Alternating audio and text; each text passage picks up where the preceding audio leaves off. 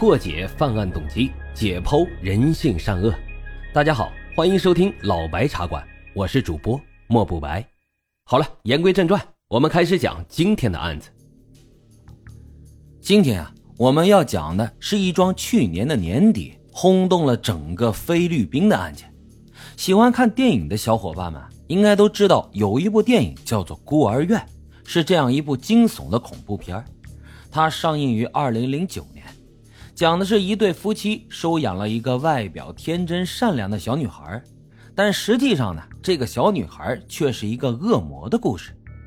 这部影片在当时引起了不小的轰动，人们都说着艺术来源于生活。那么，咱们今天要讲的就是这样一个令人不寒而栗的案子，它堪称是真人版的孤儿院，可以说将人性的恶也是暴露无遗。这菲律宾啊，是东南亚的一个群岛国家，有七千六百四十一个岛屿组成，其中最大的三座岛屿，分别是吕宋岛、棉兰老岛和米沙烟群岛。棉兰老岛的南部啊，有一个小城市叫做母朗市，它位于北哥达巴托省，常住人口啊，正常也就是九万个人左右。有这么一户人家，就在这里过着平凡而又幸福的小日子。父亲克鲁兹是当地一所高中的老师，母亲洛维拉呢，则是一个小学的校长。他们有两个孩子，大女儿格温这一年啊刚好十八岁，弟弟路易斯比他小两岁。克鲁兹的家虽然说谈不上富裕，但也算是衣食无忧了，一家人关系和睦，生活的是其乐融融。夫妇俩呢都是热心肠，经常帮助社区那些穷苦的老人和孩子。也深受邻里的爱戴，大概是因为父母为人师表，姐弟俩出落的是知书达理，在学校的成绩也很优异。这老师同学们都非常喜欢他们。平时父母呢总会教导他们要乐于助人，因此他们就经常会去教堂里面做义工，是一对热心于公益的好孩子。然而就这么一家人，怎么都不会想到。就是他们最纯粹的善，把这个家庭拉入了深渊。二零二一年十二月十号，对大部分的人来说都是一个再平常不过的周五了，但是对于克鲁兹和洛维拉夫妇来说，却是他们生命当中最黑暗的一天。在这不寻常的一天，有一个看似平平无奇的开始。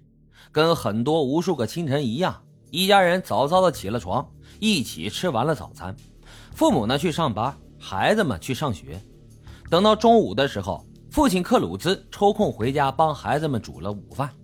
一起吃完饭之后，克鲁兹就离开了家，去了妻子的小学。因为妻子啊，有时候会让丈夫过来当免费的劳动力，帮忙修缮一下教室了，或者是做做杂物之类的。到了下午两点五十八分，正在忙活着的克鲁兹突然听见手机铃声响了，是一个住在他家附近的朋友打过来的。他连忙就接起了电话，却听到朋友对他说：“你赶紧回家，但是啊，先不要慌，你家好像被人打劫了。”这克鲁兹听到这个消息之后，马上就丢下了手里的活往家里面赶。比起家里面的钱财，他更加担心的是孩子们的安危。三点十五分左右，他火急火燎的就回到了家里面，但是却发现情况和他预想的入室盗窃完全不一样。因为他刚打开了院子的门，就看到大门附近的地上有一块被血液浸透的毯子和一把沾有血迹的小刀，他马上就有了一种不祥的预感。家里面的前门呢是锁着的，无论如何他都打不开。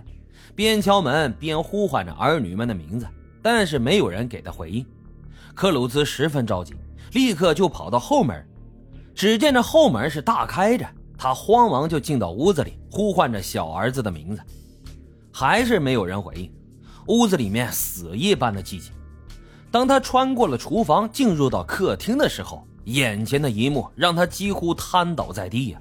他的两个孩子静静地躺在地板上，身下是大片大片的血液。大女儿格温在离他卧室门不远的地方，浑身上下布满了青紫色的淤伤和鲜红色的口子。小儿子路易斯呢，则毫无生气地躺在了离前门很近的地方，双手被反绑着，嘴里面也被人塞了东西，身上是遍布了伤痕。克鲁兹突然意识到了什么，他马上就拿着手机打了一个电话，只是对方没有接听。于是他便大声的喊叫，寻找当时应该在家里面的第三个人珍妮斯。有的朋友会问了，这珍妮斯是谁呀？这个时候，只见这一间房门被打开了，他看到珍妮斯露出了无比惊慌的神情，还听到他喊了自己一声“爸爸”。